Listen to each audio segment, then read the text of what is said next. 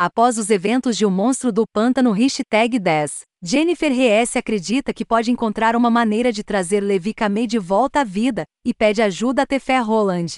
Já se passaram quase quatro meses desde a última vez que vimos Mike Perkins e Mike Spicer trabalhando juntos em O Monstro do Pântano, e a edição Hashtag 11 nos lembra o quão maravilhoso eles são. As cores de Spicer evocam sentimentos, humores e memórias de dias de outono, e aquela sensação de estar perdido na floresta quando criança. As linhas de Perkins são lindas como sempre, pois ele seleciona ângulos interessantes para ver os personagens. V utiliza Tefé Roland, um personagem que não é visto há algum tempo, mas que faz parte do legado de Alec Roland como o Avatar do Verde. A história dela é interessante por si só, embora ainda haja um fator de rastejo em torno de sua concepção.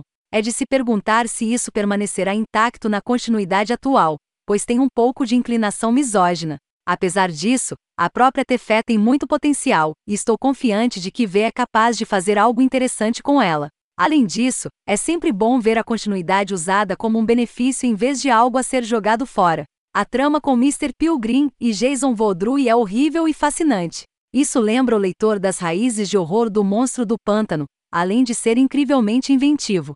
Sem spoilers neste ponto da trama, exceto para dizer que há um pouco de inspiração no Frankenstein de Mary Shelley. Estamos reduzidos a cinco edições. Pali Vanderer? Ele tem que ter um papel maior, não é? O Monstro do Pântano é uma daquelas séries que, mesmo os bits na seção negativos, não afetam a classificação.